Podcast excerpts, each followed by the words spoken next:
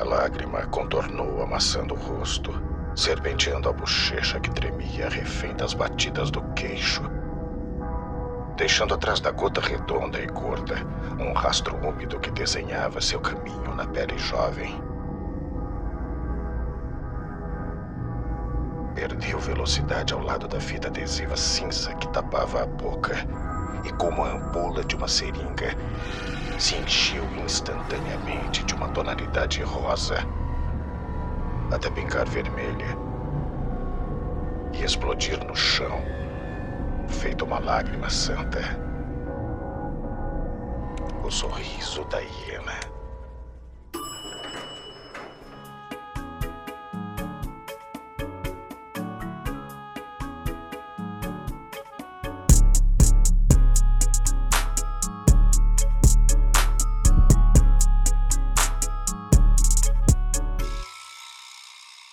Fala galera, sejam bem-vindos a mais um episódio do Montagem Paralela. E hoje nós vamos falar sobre literatura brasileira, sobre processo criativo, mercado, como publicar um livro e, etc. E para bater esse papo comigo, eu tenho o prazer de receber o Gustavo Ávila, autor dos livros O Sorriso da Hiena e Quando a Luz Apaga, e que é um dos livros, O Sorriso da Hiena, me inspirou muito a escrever um conto policial que eu estou escrevendo. Então é um imenso prazer é, receber ele aqui para participar desse papo com a gente. Opa, prazer é meu. Feliz demais pelo convite. É sempre bom conversar sobre literatura, né, cara? Acho que mais do que nunca a gente está precisando falar disso e falar de livros e da importância que eles têm para a sociedade. Sim, exatamente. Com certeza, um dos assuntos do podcast vai, vai ser a taxação de livros e tudo mais, que não tem como não falar disso. Nesse momento que a cultura brasileira está sendo afetada no geral já fiz vários falando sobre cinema, já falei de minha entrada, já falei de, de tudo isso, e agora a gente caiu na literatura, que também vai, tá, tem sido muito afetada por conta disso. E, mas só que a primeira pergunta, que eu tenho feito em quase todos os, os podcasts, é exatamente, a gente já falou um pouquinho aqui em off, é como que está sendo a quarentena, como que está sendo esse processo. Acabou para alguns a quarentena, para alguns não ainda, né? Aí nessa... descobriram a vacina, esses, né? É, tem, tem, uma galera que eles já descobriram a cura, eles só não passaram para o resto. Mas é, como que está sendo esse período aí de pandemia para você? No começo, sim. No, na verdade, quando surgiu mesmo a pandemia para valer assim, é meio assustador, né? Saber que tá vivendo uma pandemia, né, cara? Foi meio um choque, assim, de... Que parece uma coisa meio de filme, né? Meio de ficção, de livro, de... Não, não parece que é real, né? Um tempo atrás, aqui, uma semana atrás, estava comprar pão aqui no, no mercadinho e aí tinha uma galera ali reunida ali, assim, tal. Desses que já acharam a cura e não uhum. dividiram pra ninguém. E, e aí eles estavam falando, aí eu só escutei assim, ah, eu vou viajar, primeira vez depois da pandemia. Falei, putz, primeiro que depois não, não é ainda, né? Mas se você escutar a pandemia, assim, no meio da rua, é um negócio que não é meio engraçado escutar, né, cara? Sei lá, não sei como é que é pra você, assim, mas pra mim ainda não caiu a ficha. Toda vez que eu escuto, assim, sabe? Eu acho meio estranho. Mas pra... no trabalho, assim, foi... O começo até foi bom para porque eu agora trabalho tudo em casa, né? A agência que eu trabalho tá todo mundo de de home office e 75% da carga horária, então diminuiu, essa parte não é boa, quer dizer, a carga horária sim, diminuiu 75% do salário também, então essa parte não é boa. E eu, eu dei um gás, assim, na escrita, no trabalho, consegui, tava me disciplinando, empolgado, assim, escrever a, a, a próxima história, e tô empolgado ainda com a história, mas depois de uns dois meses bateu um, sei lá, desânimo, assim, é isso que a gente estava falando antes até. E meio que parei de escrever. Tô empolgado com a história, mas não tô muito com ânimo, assim, para escrever, sabe? E é engraçado. Engraçado não, é triste, né? Porque você quer escrever, quer trabalhar, quer fazer a coisa que você gosta, que tá afim, mas não tá rolando, sabe? Conversando com os amigos, tá, meio que tá acontecendo com bastante gente isso, né? Parece. Mas estamos aí, né? Estamos sobrevivendo. Até agora, ninguém próximo, assim, realmente ficou doente que eu saiba. Então, estamos tentando continuar aí segurando até essa vacina chegar. É, não, mas é, é um sentimento que é comum, é como eu tava falando. Tem dia que eu tô com vontade, tô, eu, tô, eu escrevo de boa pro site, tem dia que não, tem dia que eu fico olhando pra tela e falo, ai, não tô afim de escrever hoje, não quero. Podcast, tem podcast que eu, que eu tava editando super animado, aí tem alguns que eu já fico olhando e falo, ai, dá, dá aquela preguiça, mas aí você vai, você vai se forçando, porque tem que fazer, né? Mas é, é... é... Pode falar. Não, eu acho que é um sentimento bem geral, eu acho que não tem nada anormal hum. nisso.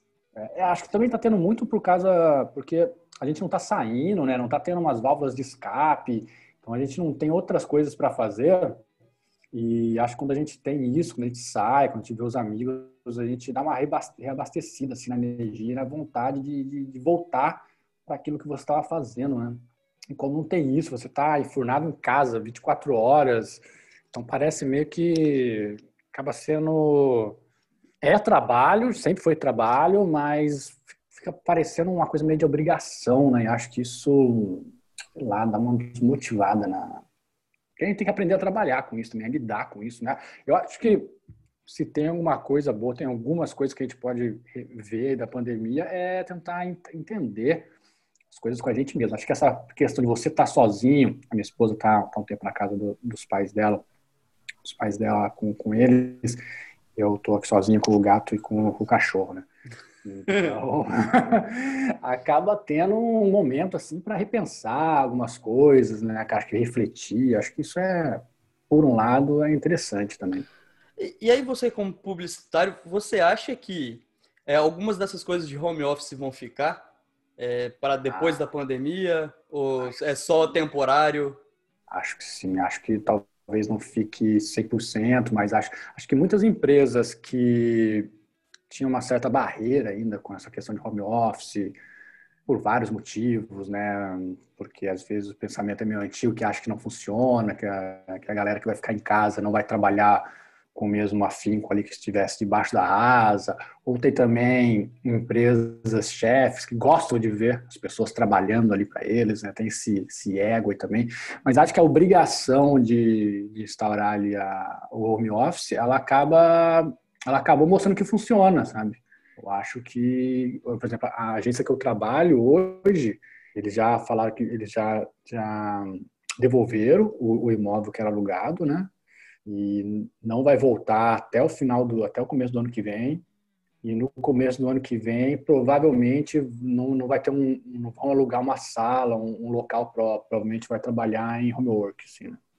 homework não é co-work co-work provavelmente uhum. vai vai ser isso então não, não vai ter um espaço físico principalmente aqui na, na sede em, na, na unidade aqui de Florianópolis né porque a agência é de, de Porto Alegre eu moro em Florianópolis né e tem aqui uma unidade de Florianópolis. Mas eu acho que vai, acho que várias empresas vão, trabalhar assim, assim, dessa maneira, assim, porque é muito, é muito vantajoso em questão de custos, né? Se você botar no papel para elas mesmo, né? Aluguel de sala, conta de luz, internet. Cara, eu trabalho com o meu notebook, sabe? Acabei não pegando lá da empresa, então tem esse negócio de equipamento também. Acho que vai. Eu acho que vai, vai, vai pegar, assim, para bastante empresa, cara. É, não, porque uma coisa eu tava pensando, ah, você pega os correspondentes da Globo, né, por exemplo, que, que estão lá fora, é, eles todos tinham um estúdio, tinham várias coisas, e aí agora eles estão fazendo os vídeos de casa. É. Eu acho que a Globo percebe que eu não preciso gastar o dinheiro com isso Exato, é. inteiro. Se o cara faz com a câmera em casa, para quê? Né? Eu não preciso dessa equipe toda, dessa gente toda trabalhando ali. Uhum. Dá para dar uma diminuída no esforço, gastar menos, um pouco menos, eu acho que, que acaba sendo natural. É, e no caso deles ainda tem essa questão que traz uma certa proximidade, assim, né, com, a, Sim. com as pessoas, né, cara? Acho que fica uma coisa mais familiar e tem até esse ponto positivo. É interessante pensar nas formas novas que a gente vai ter pela frente aí de, trabalhar, mas também ver o impacto que isso vai causar, né? Porque é, vai ter, vai, vai facilitar para as empresas, mas por um lado também para quem aluga não vai ser bom. Então, ver aí como é que são, são vários lados, né? Pode... É, pois é, mas eu acho que tudo que pode economizar que é bom para o mundo, né, cara? Principalmente economizar é questão de consumo. Né? Sim. E, e, aí, como a gente já estava falando, você é, é publicitário e, e agora e, e, escritor também, né? E eu, eu, sou eu sou formado em publicidade. Quando, eu, quando na faculdade eu fazia meus meus trabalhos eram todos de redação também. E, e é, um, é um tanto quanto diferente, né? É, são tipos de escrita completamente diferentes, na verdade, é nem um pouco, é uhum. completamente diferentes. É, como que foi essa sua transição de, de redator publicitário para escritor? Como que foi esse processo? É, eu, eu, eu mudei porque... Mudei não, estou tentando mudar, né? Porque ainda não consegui fazer essa transição completa, porque é a publicidade que paga minhas contas, né? Acho que a maioria dos escritores, escritoras tem o segundo emprego, né? E poucos trabalham exclusivamente com, com escrita mesmo, e quem tra trabalha exclusivamente com escrita, também tem que trabalhar em outras áreas na área de escrita ali, né? Dando curso, dando palestra paga, essas coisas. Cara, eu mudei, eu tô tentando mudar porque eu tô na publicidade vai fazer 15 anos. E, cara, sempre fui muito apaixonado por publicidade, porque é uma área que lida com criatividade e eu descobri, antes de fazer publicidade, que eu tinha essa facilidade, assim, de, de criatividade, com a criatividade, né? E, cara, me encontrei. Na área da, da redação, eu fui para redação por causa de um professor da, da faculdade. Eu queria ser diretor de arte, porque eu não sabia muito bem como é que funcionava esse negócio de, de dupla, né, de, de diretor de arte e, e, redator. Pensava na minha cabeça que era. Eu vi o anúncio ali, eu falava, nossa, eu quero, tenho que fazer essa parte gráfica. E quando eu fui fazer uma entrevista para esse professor, que ele tinha uma agência, ele falou, cara, eu te contrato, mas não como diretor de arte, contrato como redator. Nem, nem imaginava ser redator. E eu falei, beleza, vamos embora. Eu queria, queria trabalhar na área, né? E aí eu sempre gosto de ressaltar, cara, da importância que tem um professor, né, cara? Quando pessoa consegue ver em você algo que você, nem você viu ainda, sabe? Consegue te direcionar para o caminho ali que ele, que ele viu que você tem uma, uma habilidade para isso, sabe? E além disso, dele me colocar nesse caminho, ele também me ajudou com curso, cara, foi professor incrível, assim, Zé Luiz. E Aí depois trabalhar muito em publicidade, sempre gostei muito. Comecei a ficar um pouco meio, meio frustrado assim com a publicidade, com o trabalho, porque algumas coisas a gente não consegue encaixar assim de, de criação, de história, porque você começa a querer criar muita história, é legal. Acho que criar história na publicidade é a melhor coisa. As melhores campanhas são quando você cria história assim, mas nem sempre conseguia e às vezes ficava frustrado por causa disso o que às vezes também não era culpa da publicidade nem da agência, era porque não cabia aquele tipo de história na, na, naquela campanha, né, cara? Então, não funcionava, né? Eu tinha que saber o lugar também. E, e uma outra coisa do lado da publicidade que tava, começou a me incomodar mais para frente, assim, comecei a questionar mais algumas coisas de questão de consumo, né? E querendo ou não, publicidade é incentivar as pessoas a consumirem, né? É, basicamente isso que a gente faz, né? Vender coisas para a galera comprar e falar, você precisa disso. Você já tem isso, mas você precisa de mais um. Sim. Você já tem isso, mas seu celular está muito velho, já tem um ano, dois anos o celular. Você precisa trocar, mesmo ele funcionando perfeitamente. Então, essa questão do consumo e do impacto do consumo no mundo e na nossa vida e no nosso, nosso psicológico também, cara. Estava começou a me incomodar muito, me incomoda hoje, ainda faço, porque é a única coisa que eu sei fazer e acho isso uma desculpa horrorosa.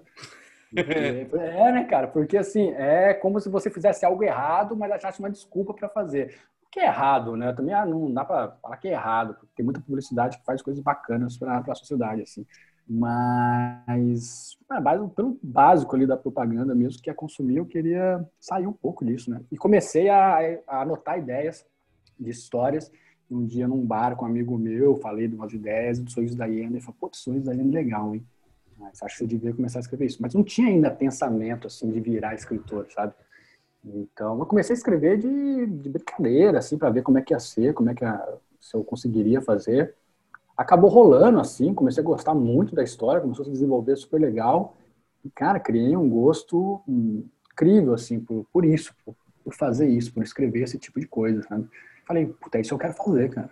Eu sempre gostei de escrever, sempre gostei de criar, e é algo que eu acho que além de fazer algo que eu gosto, é algo que pode realmente fazer alguma coisa interessante para o mundo, pode fazer alguma coisa boa para as pessoas, sabe? Se fazer parte da vida das pessoas, se você fazer elas se questionarem de alguma maneira, sabe? E até questionar coisas que, que eu discordo, colocar esses pensamentos ali na, nas histórias, sabe? Foi por aí que eu comecei a comecei nisso, resumidamente.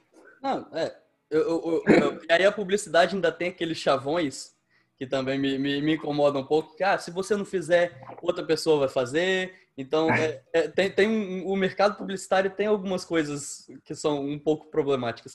Que talvez. Mas você trabalha com publicidade ainda? Não mais. Eu faço uns freela Aham. às vezes. Às vezes Aham. surge freela e tal, mas eu tenho escrito mais coisa para site. Até mesmo de freela, mais, mais texto com SEO do que Legal. publicidade em si. Eu, eu, eu gosto muito de publicidade. Não, não me arrependo de ter feito publicidade nada desse tipo. Mas é, até porque eu- o, o negócio do professor que você falou eu tive antes. Porque eu, eu estudei no, no Instituto Federal, né? Que aqui chama IFES, mas tem, tem um nome em cada, em cada estado, né? É, e eu, eu gostava de matemática, eu gostava dessas coisas, e eu achava que eu ia acabar fazendo alguma engenharia da vida. E aí lá nos últimos semestres apareceu um professor de português muito louco, que ele falava umas teorias de que o Bob Esponja era gay, ele falava umas paradas assim, e eu gostava muito da aula dele. E aí de repente eu comecei a escrever muito mais por causa da aula dele, e chegou um momento que eu falei, cara, a minha parada é humanas, a minha parada não é engenharia, não é exatas. E aí eu, eu tava na dúvida entre cinema e publicidade, acabei fazendo publicidade. Não me arrependo, mas eu não, É. eu não sinto mais esse, esse brilho no olho que eu tinha na faculdade. Eu tenho amigos que quando fazem uma frase publicitária, é, o olho deles brilha, sabe? Tipo, você É, fala, "Ah, sim. brilha, fala, é, esse ele ama muito. Eu não sinto mais tanto isso, mas é, é, é comum, eu acho normal, não tem nada. É, eu, eu acho que sim, cara. E eu tenho, tem muita gente que, muitos amigos que pensam assim, que, que já não querem mais fazer publicidade, mas ao mesmo tempo não querer, gostam disso. Eu, eu, eu gostaria de sair, porque eu encontrei uma outra coisa que me satisfaz mais, mas eu também gosto da publicidade ainda, sabe? E ainda tem essa questão de quando você tem alguma coisa ali para fazer e você consegue um caminho interessante, ainda fica super empolgado com a possibilidade de fazer algo legal. Ainda, ainda não morreu isso, sabe? Porque se morrer mesmo, aí, aí não dá realmente para trabalhar com isso, né?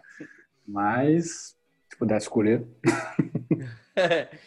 Mas aí, para escrever um, livro, por exemplo, você tem que fazer descrições maiores. e- Na verdade, eu acho que até isso foi isso que te agradou. Então, aparente, pelo que eu entendi, eu acho que o fato de você poder escrever mais foi uma das coisas que, que, que te agradou, né? A publicidade ela é um pouco mais restrita em relação ao texto, né?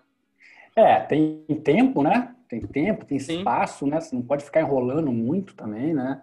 É, por isso, quando eu vejo alguma, algumas campanhas publicitárias que contam uma história e, cara, o produto tá ali dentro, sabe? Você não precisa tratar as pessoas como se elas fossem burras e, e deixar super explícito que isso aqui é uma propaganda, que estamos falando desse produto, sabe?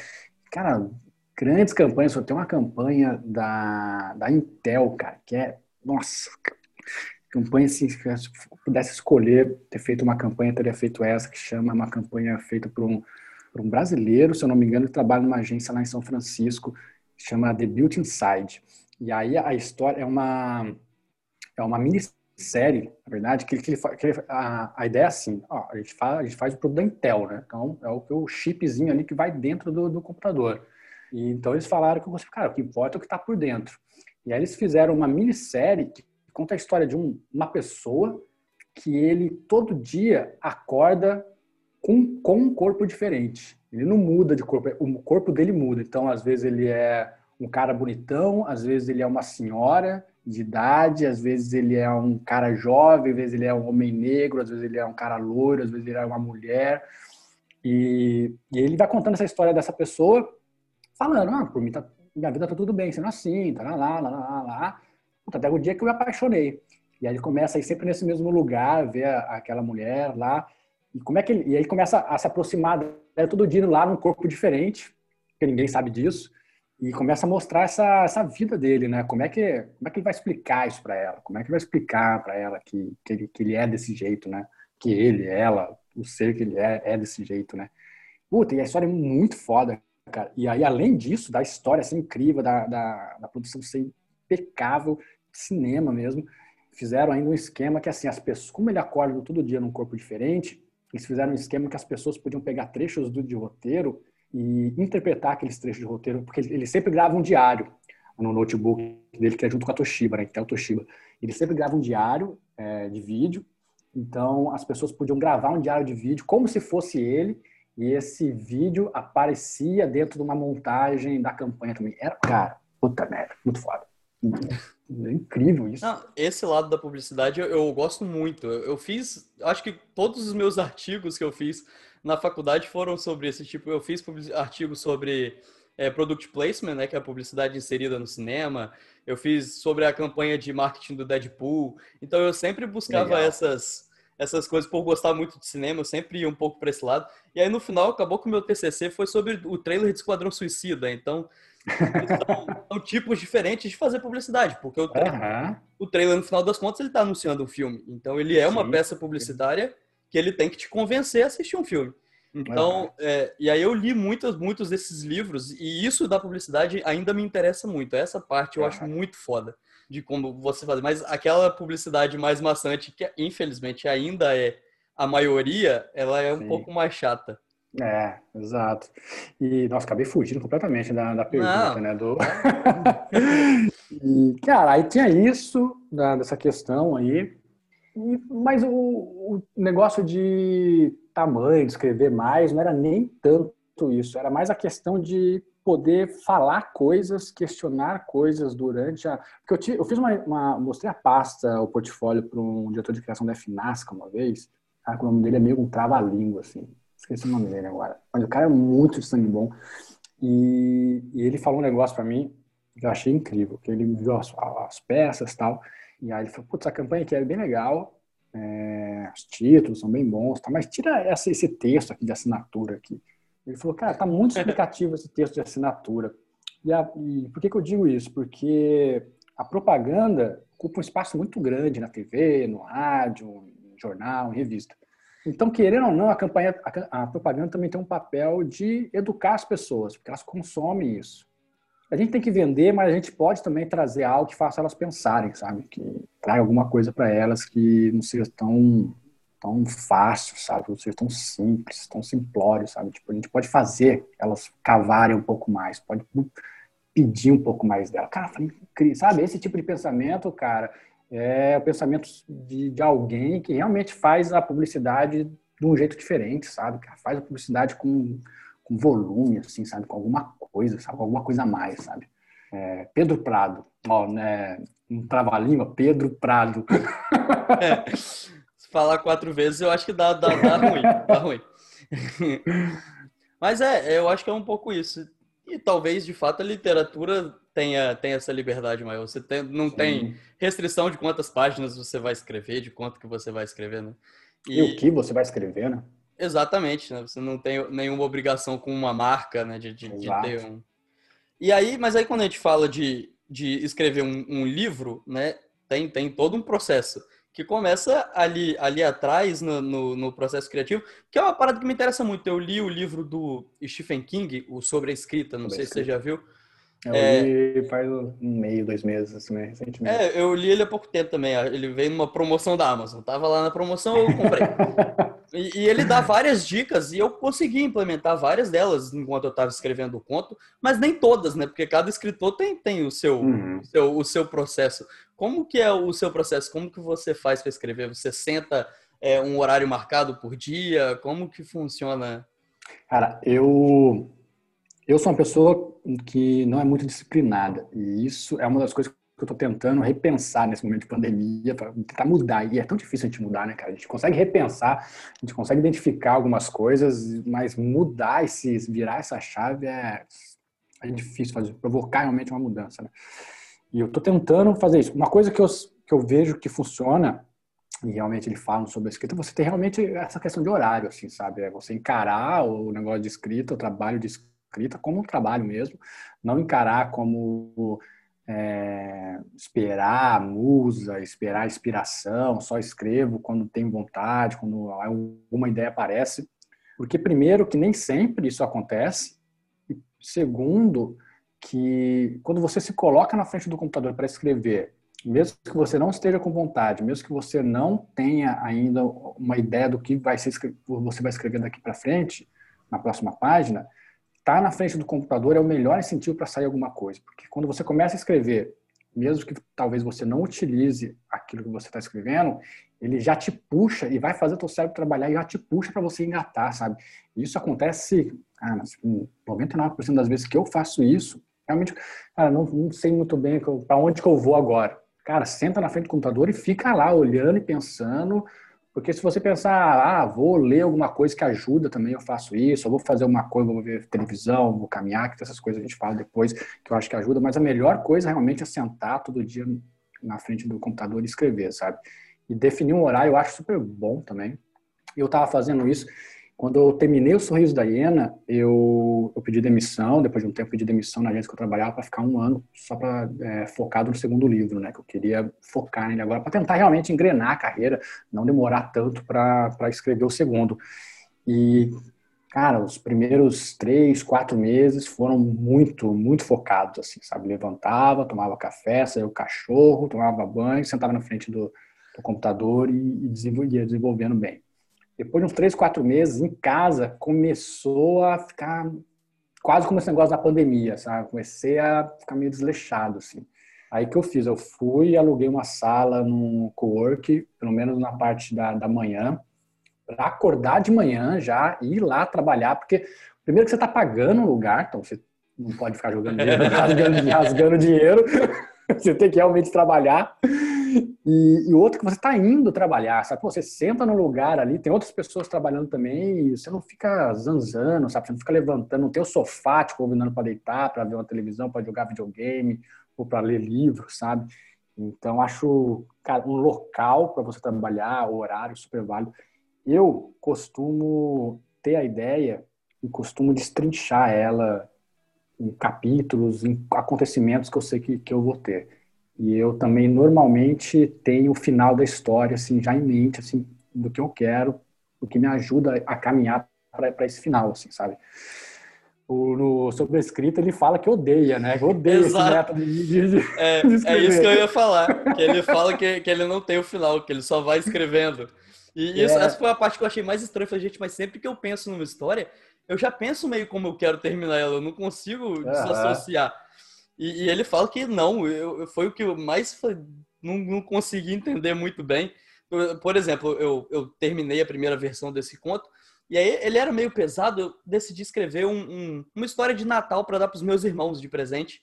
Ah, que legal. E aí eu, e aí eu, eu, eu, tive a ideia e ela ficou lá parada. E na hora que eu pensei no final que eu, que eu consegui sentar para escrever, eu não consegui ah, seguir a dele. Eu já tinha o começo, mas o começo não saiu até que eu consegui pensar em o que, eu queria fazer no final. É, e eu não sei, talvez, ok, para ele funciona, né? Por isso que tem um pouco dessa conversa. Para ele pode funcionar, mas para mim não, não, não, rola. Essa parte ela não, não, não rola muito bem. É, para mim também. Eu tentei, eu tentei fazer isso. Eu estava escrevendo um conto, meio novela, um conto, um conto meio longo assim. E a minha ideia era lançar um terceiro livro agora esse ano e juntando três contos assim maiores, né? E o último conto que eu estava escrevendo, eu falei, eu vou escrever igual o Stephen King, eu vou, eu vou arriscar, eu vou testar é. como é que funciona esse método. Eu tinha ideia do que, do que era a ideia da história, eu vou sentar aqui agora, vou começar a escrever, né, cara? Escrever feito, deixar, deixar o negócio fluir. Comecei a escrever a primeira página. Aí fiquei pensando, tá, e agora? Onde que que eu faço? Puta, eu acho muito difícil, porque acho que trava, porque eu acho que é interessante o processo de deixar a coisa fluir, mas eu acho que você dividir o seu livro, ter alguns pontos de ancoragem ali onde você te dá um norte, eu acho que isso não te impede você ter uma escrita fluida assim de, de pensamento, sabe, de deixar a coisa acontecer. Primeiro porque você não precisa ficar preso ao, a, aos pontos que você determinou ali, ele é só um guia. Às vezes, durante você está escrevendo, e acontece comigo isso, durante eu estou escrevendo, é, as coisas mudam, porque realmente estava tô escrevendo lá aconteceu uma coisa, aí veio uma ideia de uma outra coisa que eu não tinha planejado ainda. Pô, ficou bacana. Só que essa ideia, ela muda ali o ponto que eu pensava que ia chegar. Então, putz, se essa ideia é mais legal, a gente muda isso aqui e aí a gente vai mudando a história no, no decorrer dela. Eu acho que funciona mais fácil para você não ter esses brancos, sabe? Eu acho que toda hora que você tem que parar para pensar para onde eu vou agora, caso não desça o espírito em você e vai te contando toda a história, eu acho que funciona, é, é uma maneira de te guiar ali quando você se perde, sabe? É, com Quando a Luz Apaga, aconteceu uma coisa de, sem dar spoiler, aconteceu de eu estava escrevendo, o assassino seria uma pessoa, mas na metade do livro eu mudei. Porque eu falei, puta, na metade do livro tinha uma relação ali entre duas pessoas, tava muito, eu achei que ficou muito bacana, e uma das pessoas tinha um motivo, me dava, sendo o assassino, ele me dava, além do motivo que o outro assassino já tinha, ele me dava outros motivos para poder trabalhar também na história. Eu falei, pô, vou mudar isso. Isso mudou completamente ali o miolo, como ia funcionar, sabe? O final já tinha, não, não, não, não chegou a, a, a mexer no final. Já tinha, assim, já tinha uma ideia. Não, não tem o um final escrito, não tem o um final exatamente montado. Tem uma ideia do que vai acontecer. Ah, vai acontecer, Sim. fulano, vai acontecer tal coisa, ele vai terminar mais ou menos assim, sabe? Então, e faço isso, cara. Está funcionando e já tentei ali, eu já vi que o método Stephen King não funciona para mim, não rola. Acho incrível, cara, ele ser tão rápido. Ele lendo o livro dele, vendo quão rápido ele escreve, cara. Há três meses Sim. ele escreve um livro, cara, gigante dos livros que ele escreve. Cara, fala, ah, puta que pariu, cara. Demoro três anos para escrever um livro menor. eu, nossa, cara, eu acho incrível, é incrível. Mas eu acho que é isso, eu acho que todo mundo que escreve, que gosta de escrever, a gente tem que tomar cuidado porque a gente às vezes vai atrás muito de fórmula, assim, sabe? Eu acho que é legal você conhecer várias técnicas assim de, de ver como os outros escritores e escritoras trabalham e ver como aquilo se encaixa para você, misturar, fazer uns testes, sabe? Às vezes a gente acha porque uma pessoa é muito conhecida e ela escreve de tal maneira, esse, esse, esse método pode ser o melhor método para escrever. Talvez não, tem outros escritores muito bons que fazem de outra maneira também vai encontrar o melhor jeito que funciona para você, assim, sabe? É, de, depois que a gente terminar de gravar, você vai me contar quem era o outro assassino, porque eu já li o livro. A gente não tá. vai gravar essa parte para não dar o spoiler, mas, mas depois você vai me falar quem era. Eu não vou esquecer. Mas tem, tem alguns escritores que eles falam, por exemplo, de Bíblia do personagem, constrói todo um background sobre o personagem. É, por exemplo, o Arthur Veiga, você sabe tudo sobre o Arthur? Você escreveu alguma coisa assim? Tipo, você tem todo um background dele ou, ou nem tanto assim? Cara, nem tanto assim. Quando eu comecei a escrever os seus Hamilton, quando estava começando realmente a escrever literatura, eu até ensaiei de fazer essas, essas cartas, assim, cartilhas do, do, dos personagens. Escrevi uma coisa ou outra, coisa de idade, mas sei lá, comecei a ver que não tinha muito saco para isso, sabe? Eu escrevia muito coisas principais, mais ou menos coisa como, é, como ele tinha personalidade dele, se tivesse algum cacuete de fala para me lembrar, porque eu acho isso interessante, porque às vezes a gente tem jeito de falar que, por exemplo, às vezes eu falo muito cara. Então, Sim. se eu vou colocar isso no personagem, é legal lembrar, aí às vezes você não lembra, é legal lembrar que você tem que escrever isso de vez em quando, para ter essa personalidade dele. Então, algumas coisas eu escrevi, assim, mas Antes, eu escre... quando eu comecei, eu comecei a fazer, ah, vou escrever roupa, o jeito que ele anda, tarará, quem são os melhores amigos dele, o que aconteceu com a mãe dele. Mas aí eu percebi que isso do personagem eu acho mais interessante deixar rolar. Porque é legal você ter mais ou menos uma ideia, pelo menos funciona para mim, ter mais, uma, mais ou menos uma ideia de como esse personagem ele é na tua cabeça e deixar ele se mostrar para você. Eu acho engraçado. Eu acho que essa parte do, do Stephen King de escrever funciona para mim mais na questão dos personagens, porque aí realmente me parece que eles estão se revelando para mim, sabe? Tirando as partes específicas que você tem que pesquisar, por exemplo, o Arthur ele tinha, ele tem Asperger, né? Então aí você tem que realmente pesquisar as, as questões sobre Asperger, as questões tem alguma alguma doença, Asperger não é doença, né? Só para deixar claro aqui, mas é, é, alguma questão, sei lá, o cara é paraplégico, como é que como é que como é que um paraplégico ele anda, sabe? Quais as dificuldades que ele tem para você saber ali tentar criar personagens mais factíveis ali com a, com a realidade, assim, sabe? Essa questão acho que vale, vale e é muito necessária, assim, para a escrita. É, e essa é uma outra coisa que eu tinha aqui anotado, a questão de pesquisa, porque, por exemplo, o Sorriso da Ana, ele tem uma parte psicológica muito forte. O Quando a Luz Apaga tem, tem aspectos de teatro, tem coisas dos moradores de rua, e, e, que são coisas que eu imagino que você teve que pesquisar, você teve que, que, ir atrás. E aí, por exemplo, o Stephen King falando sobre a escrita que teve algum livro que ele ficou com a polícia, uma parada assim. Será que. será que você deu uma de Cláudio e também foi morar na rua por um tempo? Cara, Como que funciona? Eu, acho, eu achei incrível essa parte, porque ele fala que ele não tinha tempo, né? Aí ele escreveu mais ou menos como ele imaginava e depois ele foi passar um tempo com a polícia uhum. para ver como é que funcionava. Isso é, é, é, é mais fácil até para quem é um escritor já muito reconhecido, porque as portas se abrem. Né? Ah, preciso falar com a polícia. Então, se eu chegar na delegacia e falar, ah, vou escrever um livro, queria trocar uma ideia com o delegado, não sei muito sobre isso. Eu fiz, cara, eu tentei aqui, porque eu moro perto do Instituto de Perícias, né? E aí eu tentei lá trocar uma ideia, só que aí não rolou tanta abertura, aí não fui. Num esquema da. Porque o assassino do Quando a Luz Apaga, ele faz um esquema. Cara, deixa eu ver se eu consigo falar isso sem dar spoiler. Cara, ai, caraca. Tá, acho que dá. Não, melhor não, não dá. Mas, cara, acontece uma coisa muito bizarra no cemitério. muito bizarra.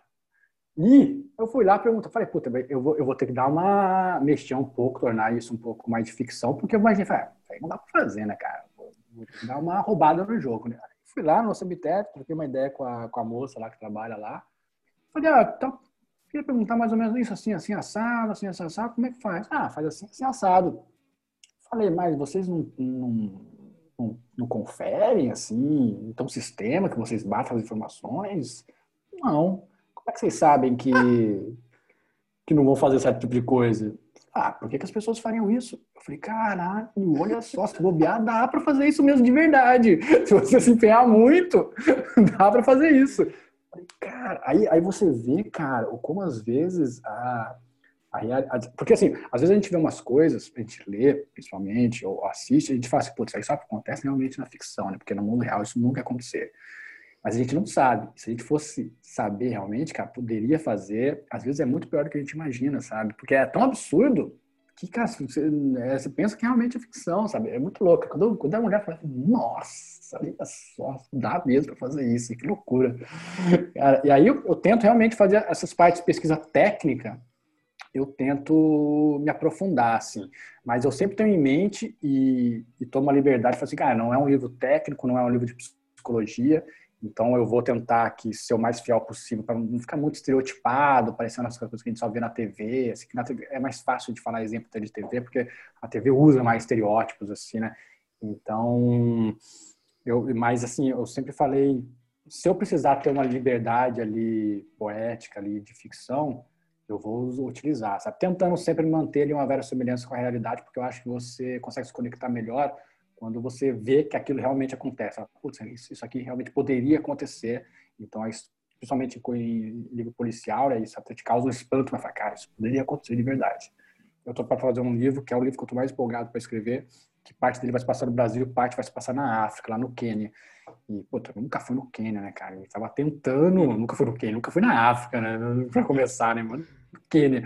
Aí eu tava a gente estava tentando talvez ir viajar esse ano, né? Ano passado a gente estava planejando para isso, juntar as economias e para lá, porque já Quênia ali, África, tem vários países incríveis assim para turismo, já vamos juntar tudo e a gente já passa no Quênia também, já fica um tempo lá que tem safari, tem um monte de coisa bacana lá para ver assim. É, e já junta isso, né? Aí não rolou, né? Já ia ser difícil por causa do dólar, estava absurdo de caro e ficou impossível ainda viajar. Mas Aí eu pretendo o que eu pretendo fazer? Eu pretendo pesquisar o máximo que eu puder de tudo, ler os autores kenianos para ver como é que eles vivem lá realmente, quais são os detalhes da vida, assim, sabe? E ver outras pesquisas pela internet, filme, documentário, tudo que puder. Vou começar a escrever. E, mas antes de publicar, eu quero ir para lá porque eu quero ver, sabe? Eu quero sentir, assim, sabe, cara? Quero sentir a pressão ali da, da vida daquele lugar, como da mesma maneira que, por exemplo, a pressão da vida em Florianópolis é diferente da pressão da vida em São Paulo, sabe? Então, talvez a pessoa que mora em Florianópolis e nunca foi para São Paulo, imagina São... Porque eu, por exemplo, eu, eu fui para o Rio só umas três ou quatro vezes, acho que foi três vezes. E, e a primeira vez que eu fui para o Rio, eu falei, caraca, cara, fui com na mão, assim, pensando puta, cara, vou levar um tiro de metralhadora, de fuzil, achava que era super perigoso, e é, mas é, não é tão, não é essa, não é quer dizer, não é um mar de rosas, né, mas também não é uma, uma guerra, assim, toda hora, né, cara, então, se eu nunca tivesse ido no Rio escrever sobre o Rio, talvez teria muito essa questão do estereótipo do Rio na minha cabeça, do, do, do Rio que eu conheci mesmo, que eu vi que não é tanto assim, né, cara? apesar de ser super violento e tal.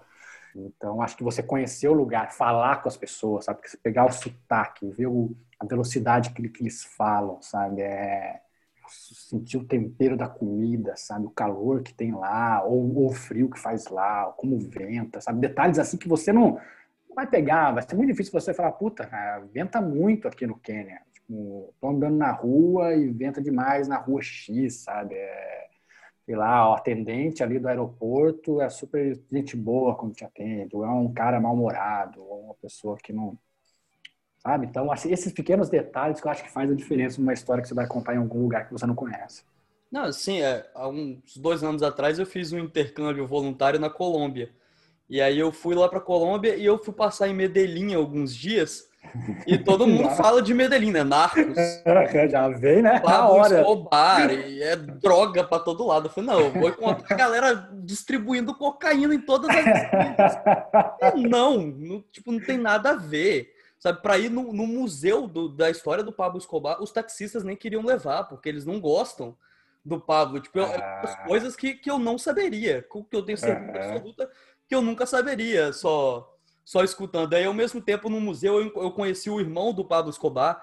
Então, a versão do que o irmão dele conta é completamente uhum. diferente do que as outras pessoas contam. Uhum. E isso foi tão, tipo, eu fui no cemitério, tipo, tinha um velhinho que ele limpava o túmulo do Escobar. Porque ele idolatrava o Escobar. Então, tipo assim, eu, eu, é, é uma, é uma mistura de coisa muito, muito uhum. que tem a violência. Na época que eu tava lá, teve um atentado que explodiram uma delegacia de polícia. E tem umas paradas dessa, mas tipo, não é só isso, sabe? Tipo, às Exato. vezes a gente sai pensando que é só, que só ah. tem isso. Nem sempre é só, é, é, o, o, clima é muito diferente. Eu acho isso muito legal. E aí eu tenho aí a outra pergunta sobre o processo criativo, acho que é a última. É, o Quando a Luz se apaga, ele é relativamente, ele é bem maior do que o Sorriso da Iana, né? O Sorriso da Iana tem 200 Sim. e poucas páginas, o Quando a Luz se apaga tem 400 e poucas. Isso foi proposital ou foi naturalmente ou você queria escrever um livro maior, alguma coisa um pouco mais robusta? Não, foi foi, foi sem querer assim, porque até porque quanto maior o livro é, mais caro ele fica, então hum. não, não, é muito hum. eu acho que você tem que escrever o quanto a história precisa pedir, sabe? Quanto a história pede. É, às vezes eu penso que eu poderia talvez ter editado melhor algumas partes ali, quando, por isso que eu não releio, eu nunca releio assim. Eu comecei a reler porque eu ia participar de um grupo de leitura, e como ele tem muito personagem, eu não lembrava, sei lá, dos nomes, puta, eu, eu sempre esqueço os nomes, eu lembro sobrenome, então, jamais. Eu falei, puta, eu preciso reler algumas coisas aqui para lembrar os nomes, para anotar o nome do personagem para poder fazer uma, um ah, link com... Eu, eu inclusive, eu, eu, eu, vi que você que ia ter esse, esse, esse grupo, essa conversa, uhum. eu só não participei porque eu ainda não tinha terminado. falei, não vai rolar spoiler. vai, totalmente. Posso. Não, não, é, é, dessa vez não. Próxima vez, quando tiver outra, participe, mas dessa vez não posso, porque senão vão me contar o final do livro antes de eu terminar, não, Sim, não vai rolar. Com certeza. mas não foi proposital, cara. Foi, foi saindo assim, sabe? É, quando eu vi o tamanho, quando eu mando, até quando eu imprimi assim no, no, na, no A4 mesmo, para poder ler escrito ali impresso, é, eu não tive a noção do quanto aquilo ia dar em, em páginas do, do livro, assim, não cheguei a fazer. Aí quando eu mandei para a editora, a editora, a gente estava falando sobre prazo de, de lançamento, ah, esse livro está bem maior, tem tantas palavras. Puta que pariu, ficou realmente mais maior do que, do que eu imaginava. Mas não foi, foi, foi, foi sem querer mesmo. Assim. Foi, aconteceu do jeito que tinha que acontecer para a história. Assim. E, e você, rees, você reescreve muitas vezes enquanto você está Antes de publicar, né? Depois você já falou que você não relê, mas antes você, você lê várias vezes, você reescreve várias Sim. vezes. Escrevo várias vezes. Normalmente eu vou escrevendo os capítulos, aí eu chego a terminar tudo, depois eu releio para escrever. Eu vou escrevendo, aí eu releio o que eu escrevi, e aí já reescrevo um pouco, mas não é, é, trechos muito curtos, porque senão acho que é difícil você sair do lugar. Tem que escrever bastante, aí depois reler, se eu precisar reler alguma coisa, voltar ali para ver o que está acontecendo. Porque se você escrever trechos muito curtos, sei lá, escrever cinco folhas, eu, vou, eu acho importante reler, mas tem que se policiar para não ficar reescrevendo toda hora texto muito curto, porque, nossa, não vai demorar 10 anos para escrever esse livro, sabe? Toda vez que você relê, você vai querer mudar. Isso eu acho que é importante, toda vez, toda, toda, toda vez, cara. E se você fica um tempo maior sem ler, depois você vai ler ele, você vai querer mudar mais ainda. Mas isso é super importante, eu acho que você tem que reler e reescrever várias vezes, porque passa muita coisa, às vezes o que você queria dizer é aquilo que você queria dizer, mas não é a forma como você queria, você queria dizer, sabe? Hoje eu leio, quando eu releio alguns trechos, às vezes eu abro ali, à toa ali, para ler uma, uma página, assim, um trecho. eu vejo se, talvez esse trecho aqui eu diria de uma outra maneira, sabe? Eu escreveria de uma outra forma, que eu acho que é a questão de você realmente lapidar ali o, a forma como você escreve, e isso aprendi muito de, da publicidade, sabe? Eu tenho que agradecer muito a publicidade, porque a publicidade me ensinou a escrever mesmo, né? E eu, eu, eu escrevo muita frase, assim, de, de efeito, assim, frase muito pensadinha, assim, sabe? porque veio da escola de publicidade escrever títulos, né? Fica lá garimpando título, título 80 títulos, impactante e tal. Falei, puta, então acabou vindo. Tinha um, teve um professor que ele falou um negócio incrível, quando para escrever textos longos mesmo para publicidade, ele falou, cara, cada frase, depois do ponto final, cada dessa uma frase tem que ser um título. Então, todo texto seu tem que ser um texto muito bom. Cada frase tem que ser incrível, assim, sabe? porque aí você realmente dá importância para tudo que você está escrevendo, sabe? Então, faz parte reler, reescrever e, e, várias vezes, assim, cara, várias vezes mesmo. E dá para outras pessoas lerem, ouvir a opinião das outras pessoas ali, porque às vezes você talvez não está passando, está tão na tua cabeça a história que tá que o que você escreveu ali está funcionando. Mas para quem não sabe o que tá, como a história era na tua cabeça, não está passando aquilo que você está imaginando está passando, sabe? Então, é super importante isso também. É, não, esse conto policial que foi que eu tava terminando, para mim ele era muito óbvio, porque eu botei até as datas. Aí minha mãe, ela, a primeira coisa que ela falou, achei confuso. Eu falei, opa, então calma, alguma coisa tá errada aí, porque tinha até a data, então para mim tava tipo muito claro. Eu falei, pô, eu tô contando quando que as coisas estão acontecendo. Uhum. Mas se mesmo assim ficou confuso, alguma coisa, ainda não descobriu o que, que é, mas alguma coisa tá errada. Não, não tem como tá certo. Mas só que pra mim não faz sentido, né? Porque eu tô escrevendo, eu conheço a história toda, eu sei tudo. Ah, exato, exatamente. É claro que você tem que tomar cuidado de pegar todo esse retorno de quem tá lendo e também fazer uma, uma avaliação daquilo, né? Porque às vezes o retorno, ah, não, o retorno super bem intencionado tem a ver, é, é sincero o que essa pessoa te disse, o que seu amigo te disse, sua mãe te disse, mas talvez, ah, vou, vou escrever desse jeito, eu acho que tá passando desse jeito, então acho, às vezes tem que rever o texto e falar assim, não, eu quero escrever desse jeito porque eu acho que está funcionando desse jeito. Então, porque se a gente for também mudar não, tudo sim. de acordo com as pessoas, para repasso, a gente...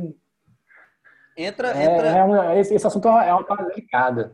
Não, mas entra naquela, naquela, naquele chavão de que não tem como agradar todo mundo, né? Você, sempre vai ter alguém que vai ter alguma opinião de algo que você poderia mudar. Se você for mudar o de todo mundo, talvez seja no mesmo parágrafo, três pessoas falando três coisas diferentes Exato, no mesmo parágrafo. Exatamente. Como é. que você vai incluir as três opções no mesmo parágrafo? Não Exato. dá, você vai ter que escolher uma. Exatamente. E, e aí a gente já passou pela escrita, vamos para a publicação, porque muita gente, muita gente fala que, que não é fácil publicar livros no Brasil, e realmente eu tenho quase certeza que não é fácil publicar livros no Brasil. Até eu acho que estava no finalzinho do Sorriso da Hiena, que, se eu não me engano, você publicou ele independente e depois que veio Sim. a editora, foi isso? Isso. E como que foi é... esse processo?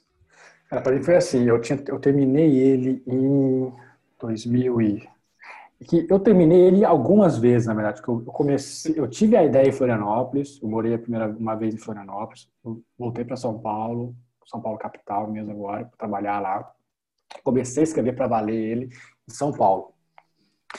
E aí tinha terminado ele, mostrei para algumas pessoas, mas estava muito em rascunho. E aí fiz um curso com o Marcelino Freire, que, putz, super escritor, bom pra caramba, e uma pessoa maravilhosa, assim, sabe?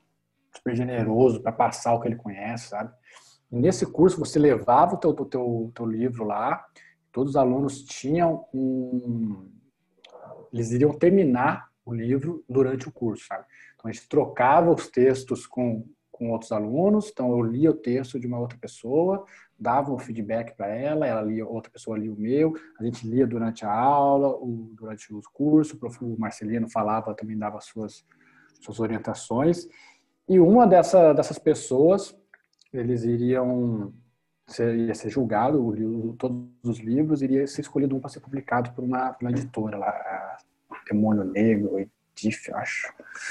E, cara, terminei de novo no, no Sorriso da Hiena com o Marcelino, vim para Florianópolis, dei uma reescrita nele de novo, aí comecei a buscar a editora. Comecei a buscar editora, cara, achava, caçava os e-mails dos editores na internet, igual um maluco. Eu tenho um esquema muito stalker de, calça, de caçar e-mail, vou ensinar aí que é uma técnica maravilhosa, lapidada há anos de busca, que é, que é o seguinte, porque eu nunca acreditei que ir lá e mandar no e-mail ali da editora originais, arroba, record.com.br. Cara, ninguém vai ler isso. É muito, muita gente mandando para esse e-mail, não vai ler. Imprimir, mandar, jamais. Nunca fiz isso. Falei, não vou fazer isso. Até tem uns casos de pessoas que foram descobertas assim, mas eu falei, não, cara, não vou gastar para isso. Não, não, vou perder meu tempo com isso. Achava que não ia funcionar e, e não, não investir nisso. O que eu fazia? Eu ia lá no LinkedIn, aí botava lá, sei lá, o LinkedIn Companhia das Letras. Aí eu olhava e via quem trabalhava lá, os editores trabalhavam lá.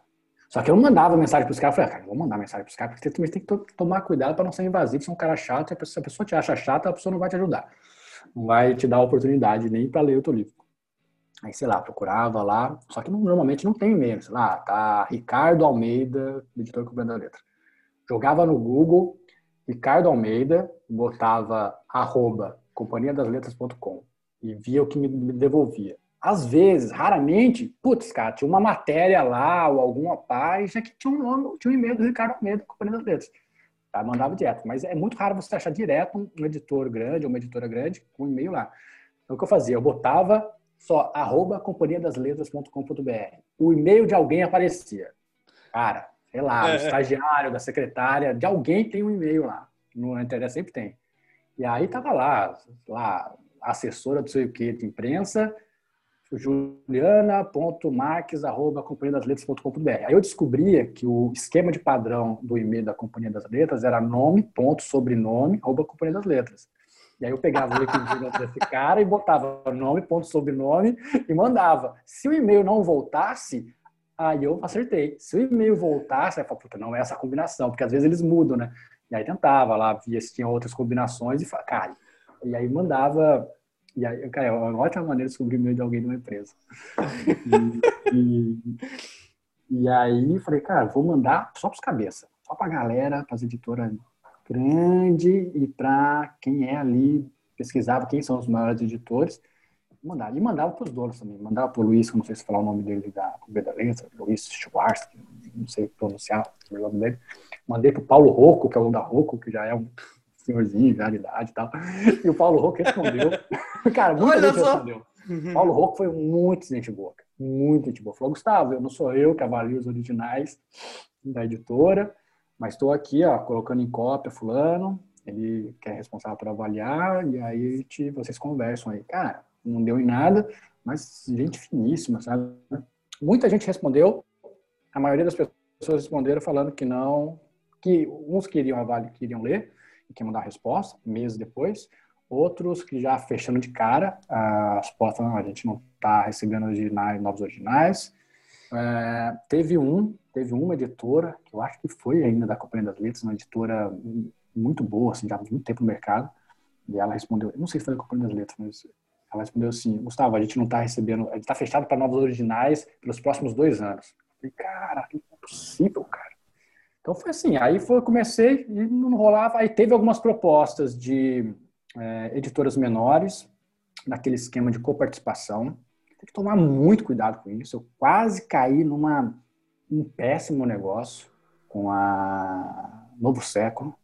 Eu não falava antes o nome da editora, mas hoje eu falo, cara, porque engraçado, eu estava um, uns meses atrás, eu peguei o contrato ali para reler. E eles tinham um esquema que antes que era um selo Novos Talentos da Literatura. E era um esquema que você entrava com valor e eles publicavam o teu livro no esquema de coparticipação. Cara, quando eles me mandaram o preço, falei, cara, era 15 mil reais, para de 15 mil reais. Falei, cara, você está de sacanagem comigo. E se você não sabe que esse valor é muito caro, você se ferra, cara. Eu sabia que era caro, não sabia exatamente quão caro era, porque eu não trabalhava com literatura, mas, pô, trabalhava com publicidade, tinha, tinha uma galera que produzia lá as impressões, conseguia, os produtores, né? Quando eu publiquei de forma independente, foi muito mais barato. Cara, retorno. Aí, fui, aí que eu acho sempre bom, você pesquisar esses esquemas de coparticipação, porque tem alguns lugares que são realmente interessantes. É uma possibilidade de publicar. E no, depois que o Novo Século entrou em contato comigo, eu falei, ah, cara, não quero pagar. Falei, não, a gente vai, porque eu já tinha lançado de forma independente, depois eu volto nisso. E aí ela falou assim, é, não, a gente vai lançar pelo selo Novo Século, você não vai pagar nada tal. E aí foi quando eu falei com a, a Mariana Teixeira, que virou, acabou virando minha agente, Porque antes de lançar independente, eu falei, eu vou lançar de forma independente, meu parente. Vou lançar de forma independente, tem todo mundo que, que eu preciso trabalha comigo aqui na, na, agência, pago eles, uns eu não paguei, foi na camaradagem mesmo, tipo a capa, foi só no amor. E aí a gente, eles me ajudaram a produzir. Eu falei com a Marina que eu procurei agentes também literários, inclusive procuro, tentei falar com uma agente, tem uma agente alemã de, que trabalha com literatura portuguesa no mundo. Ele trabalhava com Saramago, e já tinha lido umas entrevistas dela, parecia uma pessoa bacana. Falei, vou mandar um e-mail para ela e ela deve ler em português, ela trabalha com literatura portuguesa. Mandei um e-mail para ela, quem me respondeu foi a assistente dela. Falou, ah, esse não tem e-mail que a gente vai avaliar. Cara, avaliaram, depois de um tempo responderam, falaram, ah, a gente não vai poder trabalhar com você, tá, por causa da linha. Eu falei, puta, cara, mas sabe, cara, mas gente alemã, do cacife dela, sabe, tipo, cara, sabe, tem, tem, tem muita pessoa bacana no mercado, muita pessoa bacana, muita pessoa disposta, assim, a dividir e compartilhar, sabe? Então, isso eu também tento sempre falar bem detalhes, assim, porque tem muita gente querendo publicar, né? E aí, tentei, uh, falei com a Mariana, falei com várias agentes, não rolou nada. A Mariana falou assim, cara, não tô conseguindo a receber novos autores mais, tô, tô, muita gente, não consigo mais ter novos autores. Quando eu fui lançar de forma independente, eu procurei ela e falei, ah, Mariana, você faz a leitura crítica, né? Queria te pagar para você fazer a leitura crítica, porque ela, ela ia ser praticamente uma editora para mim, me apontar ali os detalhes que eu poderia mudar, mexer na história, os pontos. Fez isso e, cara, quando a, eu lancei de forma independente, aí banquei, coloquei no, na Amazon, coloquei Kobo, coloquei tudo, fiz os exemplares e comecei a vender, cara. Comecei a vender. Deu um erro absurdo na gráfica, a gráfica o Ita uma cagada na primeira vez que eles mandaram os livros. As marcas todas, as páginas todas marcadas. Cara, tinha capa impressa do lado de dentro da capa. Então, tinha uma capa e, tem, cara, tinha livro de, é, com folha de ponta. Cara, tava muito ruim. E aí deu um problema de gráfica, então eu acho super importante pesquisar a gráfica, sabe? E aí o esquema da Novo Século foi que eles fizeram, quando eu fui ler o contrato eu falei com a Mariana, falei, ah, tem uma, uma editora atrás, ela falou, Gustavo, talvez vai vir uma, uma pessoa trabalhar dentro da, da agência e aí eu vou conseguir atender novos autores. Essa pessoa entrou, foi a Luciana, aí a Mariana me colocou para dentro da agência, começou a me agenciar, a Luciana ficou é, me agenciando e ela conseguiu a Verus, entrou em contato com várias editoras, conseguiu a Verus e aí publiquei pela Verus.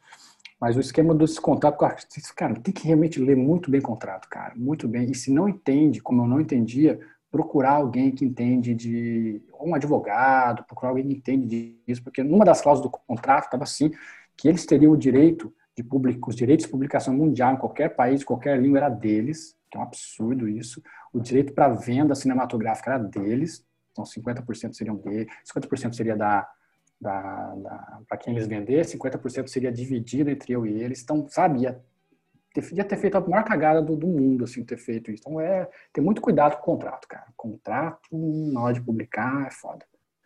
Mas a publicação independente, cara, eu acho um super caminho bom, assim, para quem, pra quem tá querendo publicar, cara.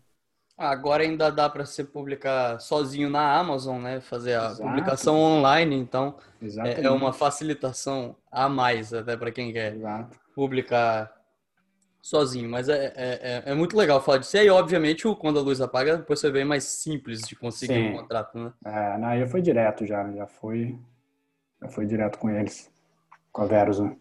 É, e aí, acho que para já ir meio que caminhando para o final, acho que a gente tem que falar de futuro, e aí a gente não tem como fazer um podcast sobre literatura brasileira sem falar sobre a taxação de livros que foi proposta pelo Paulo Guedes e que é, eu falando como um leitor, né? Eu, eu sei que, que eu, por exemplo, não conseguiria comprar o tanto de livro que eu tenho hoje, que eu, eu, que eu gosto muito de ler em papel. E eu não, não teria o tanto de livro que eu tenho hoje se o preço aumentar, eu não conseguiria comprar.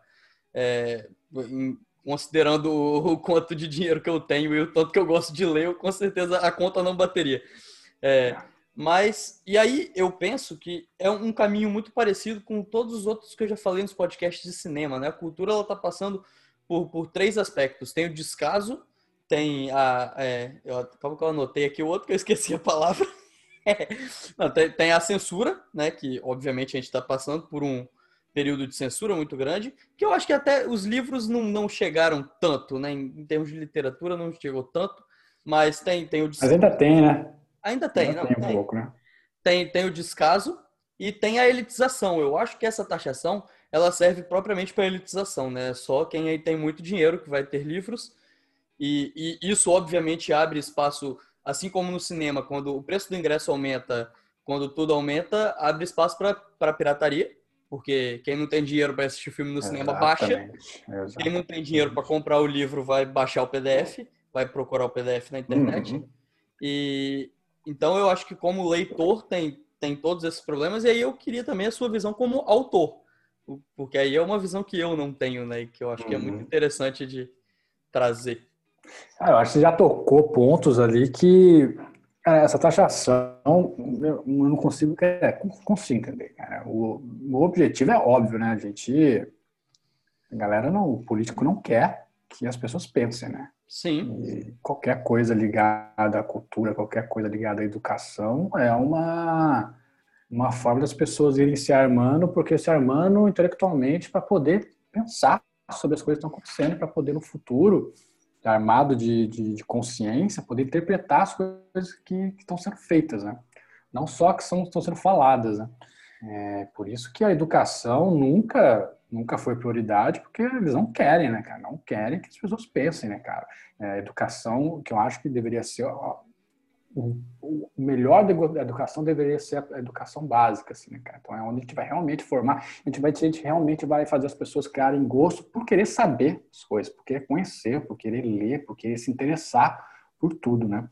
E esse golpe aí de, de taxação de 12%, cara, é obviamente para isso, né, cara? É, além de ter, pegar mais dinheiro através de, de imposto, né, cara? Com certeza é mais, um, mais uma manipulação para, tirar o poder das pessoas, cara, poder pensar, cara, é óbvio, sabe? E é tão descarado, né, cara? Porque não há motivo, quer dizer, não há motivo, não há, não há uma, uma forma de você explicar o porquê você está fazendo isso, sabe? A gente sempre fala que, pelo menos os governos sempre tentam dar a entender que estão fazendo de tudo para melhorar a educação, né? Pelo menos esse é o discurso, né?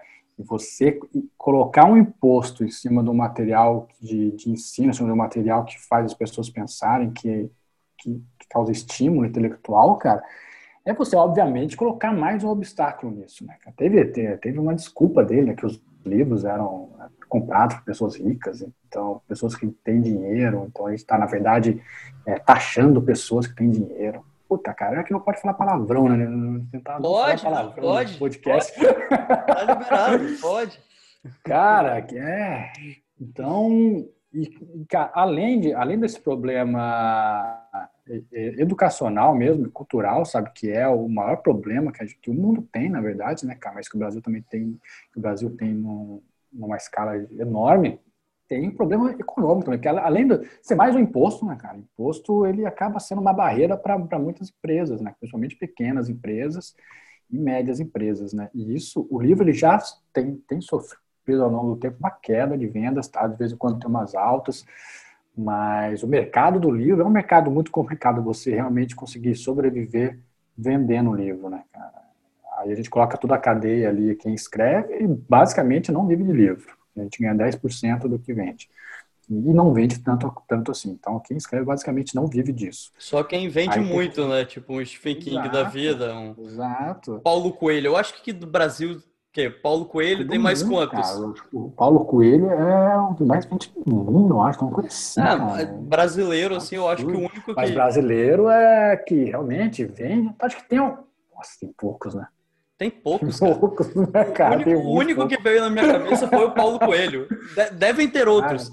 Caso algum escute, desculpa se eu não lembrei de você, mas assim, o único nome que veio aqui na minha cabeça, assim, pá, de primeira foi o Paulo Coelho.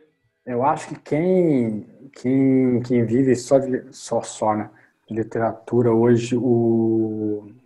Ai, caramba, cara, tava com o nome dele na cabeça. Escreveu, que escreve bastante literatura literatura fantástica, mais de vampiros, o André Bianco. André, talvez. Eu acho que o André Bianco ele vive escrevendo, apesar que ele dá uns cursos de vez em quando que eu vejo, eu, mas eu acho que ele já vive. Mas também, cara, só se pegar a história do André Bianco também, né, o cara ralou feito um, um, um, maluco, né, cara? E tá aí ó, no mercado há muito tempo, cara. Sim. A história dele é muito bacana, o jeito que ele acreditou no que ele queria fazer e tá aí conseguindo realmente viver disso, né? E, cara, vai livraria que já está quebrando praticamente todas, Saraiva, Cultura, não sei se vai ter retorno para eles, vai ficar, vai ficar pior, porque, cara, você imagina colocar 12% a mais, cara. E aí você repassar esse custo pro, pro cliente, pro leitor, que já vai comprar menos, cara. Já vai comprar menos e vai fazer exatamente o que você falou, cara. Vai, vai piratear, que a pirataria já é alta. Vai ser, apesar que eu tenho um, uma opinião sobre pirataria ali, e eu sempre falo para quem, principalmente quando, quando eu lancei de forma independente, tinha um esquema na Amazon lá que era você fechava o, o não lembro exatamente como era, mas era um esquema que você fechava ali o arquivo para é, dificultar um pouco a pirataria, coisa que é impossível de você de fechar, né? Mas quando eu lancei, eu só falei, assim, ó, não estou fazendo esse esquema, porque, cara, se você não tiver dinheiro para comprar meu livro, eu prefiro que você baixe pirata e leia. Eu prefiro que você leia do que você não leia. Cara, porque assim, tem gente que não, realmente não tem dinheiro para comprar, cara. Todos os livros que quer ler. E hoje o livro tá caro, cara. Hoje meu livro, Quando a Luz Apaga, fui ver, tava 40 reais. Já não acho um preço baixo, cara. Já acho um preço. Quando, quando me falaram o preço, de, o preço de capa dele, eu acho que tá 49. Quando a editora falou para mim, eu falei, puta, cara, fiquei. Falei, cara, acho super caro, 49 reais um livro, cara. Não que é caro, mas é. Pô, que as pessoas não têm dinheiro para ficar comprando livro toda hora, sabe? Aí a gente tem, eu tenho uma discussão às vezes com alguns outros autores que falam assim, cara, mas não é caro, tem gente que paga aí 40 reais no ingresso cinema. Aí você fala, pô, mas é por isso que tem gente que não tá deixando de ir no cinema. Sim. Gente, cara, eu também não vou no cinema tanto, porque eu não vou com a minha esposa, vou gastar 100, 100 reais para ir no cinema, cara. A gente vai gastar 100 reais no cinema. Prefiro ficar em casa, vendo filme. E muitas vezes você faz, você vai lá e baixa, cara. A gente não vai ser hipócrita de falar que a gente não vê filme pirata, a gente vê, sabe? É, sabe? É, então, cara, então, mas o que, que eu acho que a pirataria, e isso não, não é um incentivo à pirataria, eu falo dos meus livros, cara. Assim, ó, vai me ajudar muito, você que está escutando, se puder comprar. Ganho muito pouco com o livro, quem puder comprar, vai me ajudar muito. Se não pode realmente comprar, cara, baixa, dá um jeito de baixar e ler, que eu prefiro que você leia do que você não leia porque não tem dinheiro, sabe? Então eu acho que, que a pirataria é uma forma de acesso à cultura também, sabe? Porque é uma forma da, do, do sistema burlar o, o, a, própria, a própria forma como ele se, se moldou, assim, sabe? Porque é tudo tão caro, a cultura, às vezes, a cultura é cara. E é isso que o Guedes está fazendo, sabe? Está tornando a cultura mais cara ainda, sabe? Sim. E aí as pessoas que pirateiam, às vezes, são meio taxadas, assim, sabe? Pô, você está, cara, tirando o trabalho do artista. Realmente, você está fazendo o artista não ganhar para o trabalho dele. Tá, sim, isso é verdade. Mas, cara, é... no meu caso, deu do aval, cara. Para quem não tiver o dinheiro e quiser baixar, faça isso, cara. Leia, espero que goste. É, não, isso, isso também, isso veio à tona é, algumas semanas atrás. Tem um youtuber que, que ele publicou um livro e ele estava reclamando que o povo estava pirateando o livro dele no Twitter. E aí o povo começou a retweetar os negócios dele, aí colocaram, por exemplo, um vídeo do, do, do, do cara do Racionais, que agora me fugiu o nome. Ah, o... Puta merda, cara, segura também o... fugiu o nome total agora. Nossa, cara, o... Mano Brau. Ele fala assim, Mano, Mano Brau, puta, é... E aí, é, ele falando num Roda Viva, tipo, há muito tempo atrás, de que alguém falou que ele, ele, ele barrava pirataria e tal, e falou, cara, é lógico que é ruim para mim, mas todo mundo ali da periferia me conhece por causa das banquinhas pirata. Eu não Exato. tenho problema com isso, não. Eu faço acordo com a galera, porque eles só me conhecem, o Racionais só é do tamanho que é, porque a galera escuta na, na, nas banquinhas, escuta por fora. Ninguém da, da, da periferia de onde eu venho compra o CD, né, e tal. Então, uhum. é, é, meio que esse esquema. Você tem que, que saber o, o, meio termo, né? Você tem que conseguir. Eu lembro de uma vez a, a HBO, ela anunciou que saiu um, um número que Game of Thrones era a série mais baixada do, do mundo e tal. e aí a, a, HBO, a HBO falou que, que ela, tipo, ela compartilhou a notícia, falando, tipo, oh, legal, que bom que tem um monte de gente assistindo. Então, aí eles até botaram, então, além da audiência que eu tenho na TV, eu posso adicionar mais uns milhões? Sabe, brincando com isso, porque é um fato. E aí o que? A HBO ela encontrou uma fórmula, porque ela lançava o episódio ao mesmo tempo e que quem não assistia tomava spoiler. Então, ela meio ah. que criou um método de burlar a pirataria sem falar que a pirataria é ruim, né? Então, eu acho que isso eu, eu admiro, eu acho que, que você tem que achar esse meio termo, não dá para brigar, porque é um que a, a Marina, que ela participou no podcast de meia entrada, ela falou que tipo, não adianta você falar de pirataria, ser contra a pirataria, sem entregar uma opção onde as pessoas possam ter acesso à cultura. Tipo, ah, o povo fala que na Alemanha não se baixa filmes. Mas na Alemanha o cinema é muito barato, na Alemanha a Netflix é muito barata, então todo mundo tem acesso à Netflix, todo mundo tem acesso ao cinema, então você não vai precisar baixar, porque você vai assistir o filme no cinema. Uhum. Só que se aqui custa 50 reais o ingresso do cinema, nem todo mundo vai conseguir ir no cinema para assistir o filme por 50 reais. Então tem, tem um pouco dessa de você ter essa política pública, né? Que, é o que estão querendo acabar. E tem uma outra coisa também, cara, que é que é, cara, que é a questão de você, cara, você não tem como lutar contra a pirataria, né, cara? A pirataria vai, se o cara quiser baixar o teu livro pirata, ele vai baixar e talvez você não vai saber. Como eu sei que muita gente baixa, porque pela capa dá para saber que é pirata, sabe? Quando eu vejo, cara, não falo, não falo nada, comento ali, a gente vai trocando ideia, beleza. Porque a capa que tem, que tem na internet é do, é do, do, é do independente, não é do, do, do que é vendido, sabe? Cara, eu vejo um monte de gente que baixa, me marca, e aí a gente conversa, cara, nem tudo, é, tranquilo, cara. E, querendo ou não, tem um lado também que me ajuda a, a, divulgar, sabe, essas pessoas, sabe? Isso que você falou do, do Mano Brown também. Eu acho, cara, que assim, cara, se você puder, se você tem dinheiro para pagar pelo, pelo, pelo trabalho, puta, vai ser muito bom, cara, e vai ser super legal. Então, é isso. Aí você falou, ter esse balanço, né, cara? Eu gostaria de saber trabalhar com isso e ter noção de que. Eu vi uma vez um. Cara. Ah, não, isso eu já falei da, da história do cinema, né? É, ela foi um editor que falou isso. Falou, pô, mas o, o cinema é super caro. Eu falei, puta, cara. Por isso aí que a galera tá baixando o filme a rodo, cara. Porque Sim. a experiência de ir no cinema é muito diferente do que a experiência em casa. Com certeza as pessoas preferiam ir, ir no cinema, né, cara? Se fosse mais acessível, cara, pô, vou no cinema, eu prefiro o cinema, né, cara? Com certeza as pessoas prefeririam ter o livro, comprar o livro. Tenho certeza disso, cara. Tenho certeza que se fosse possível para escolha, cara, a pessoa que ele gostaria de comprar. Então, é um assunto mais complexo. Né? É, não, eu, eu precisei então, esperar. Então, eu esperei o, o, o, a Black Friday da Amazon, Book Friday lá, Aí eu comprei o Quando a Luz Apaga na Book Sim. Friday, porque aí eu, eu dei em direto pra minha mãe. Falei aqui, ó mãe, tem uns livros aí na promoção, meu aniversário tá chegando. Aí já, já veio uns três aí na promoção que tava barato, tinha diminuído o preço. Então, aí você dá um jeito de comprar, sempre que possível. Mas é, é, é meio que isso. E aí eu tenho só mais umas perguntas aleatórias para encerrar o podcast. A primeira é que eu não sei se você não deixou claro de propósito, então se não puder falar, não tem problema. O caso do Quando a Luz Apaga é o caso que deixou o Arthur famoso? É. O Diana é assim. fala que ele aparece na TV. Uhum. É, é, o caso do, do Quando a Luz Apaga. Sim, porque eu estava escrevendo o Sorriso da Hiena, veio a ideia desse caso. E eu ia, já ia colocar no Sorriso da Hiena, porque eu, eu nunca tinha pensado em fazer uma série com o Arthur.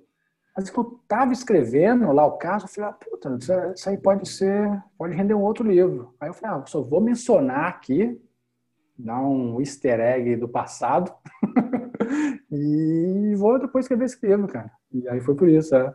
E, e, a gente vai ver o futuro do Arthur, o Arthur casado, porque a gente só ficou sabendo que ele casou. E aí sim, agora. Sim. cara, vai. Acho que vai. Acho que vai demorar um pouco. Eu até tive uma ideia de fazer uma coisa com ele. E, mas sim, foi bem, bem passei por cima de uma ideia. Assim, falei, putz, aqui talvez poderia ficar interessante. Mas vou, vou escrever outras coisas agora. Ah, tem essa. Eu estava escrevendo, estava o projeto de ver se esses, esses três contos eu ia fazer, só que um negócio muito louco aconteceu comigo na segunda-feira. Dormindo, porque o, o conto, quando é pá de calco, tem um conto no, na Amazon chamado pá de calco, tinha, né? Eu tirei de hoje. Eu escrevi quando estava escrevendo, estava é, imprimindo o Sorriso da Hiena, versão impressa, do Independente. E aí a galera gosta muito, só que como ele é um conto mais curtinho e tal, a galera fala, puta, cara, eu queria tanto mais essa história. fala, sempre fala, sempre só que eu sempre fui, ah, não sei, cara, não, não tenho afim muito de escrever de novo mais sobre essa história. E, e, cara, eu ia reescrever ele, porque eu ia juntar nessa outra, nessa coletânea, e ia dar uma trabalhada nele em alguns pontos que eu queria trabalhar mais nessa história também. Na segunda, eu tive um sonho, cara, e eu não sou desse negócio de sonho, eu não sou, eu sou zero isso, cara. Eu tive um sonho, cara, que uma pessoa falou que leu quando a Luísa apaga. A Luísa apaga, cara, você precisa transformar isso num romance, eu quero mais. E eu acordei de madrugada, porque eu acordo de madrugada, às vezes eu tenho insônia e tal, e não consigo dormir. Aí eu falei, caralho, cara, até no sonho. Aí anotei, falei, cara, eu vou, eu vou escrever, eu vou transformar isso num romance, eu vou dar uma parada nesses três contos, vou pegar o Quando a Luz Apaga, eu vou transformar num, num romance. O Pá de Cal, não? Pá de Cal, isso, Pá de Cal, exatamente. E, e aí, eu não sei se você também pode falar disso, mas no finalzinho, na parte do autor do Sorriso da Hiena, fala que os direitos já tinham sido vendidos para Globo. Isso rolou mesmo? Isso ainda existe? Rolou, rolou. Foi em 2017. A gente lançou, já lançou, acabaram de lançar e já vendeu. Mas aí eles tinham dois anos para decidir. Eles pagaram uma parte e falaram: a gente tem dois anos agora para decidir se a gente vai fazer alguma coisa ou não.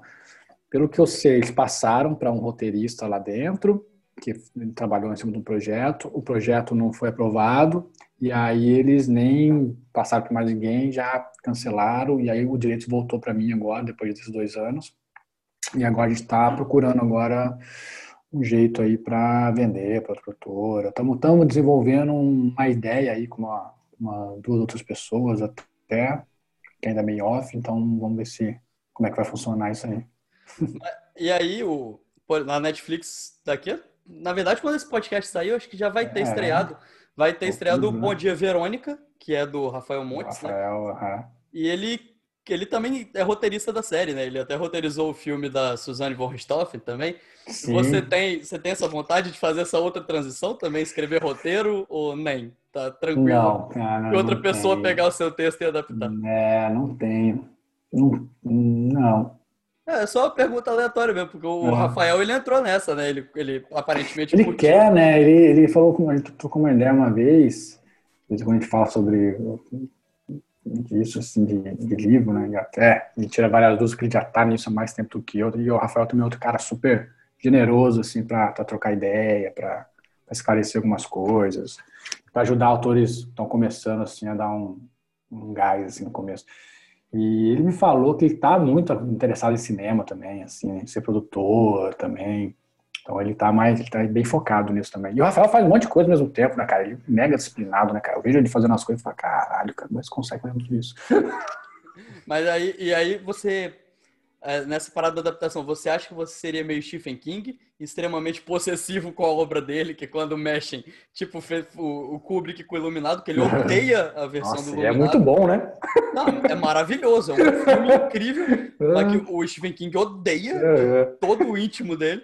Ou, ou, você acha que seria mais tranquilo se a pessoa mexesse para passar para TV, passar para uma Cara, série de boa? Eu acho que eu sei. Puta, é engraçado, né? Porque a gente sempre, sei lá, eu acho que seria tranquilo. Só tem uma coisa que é o final. Né? Não é mexer o final, é mexer.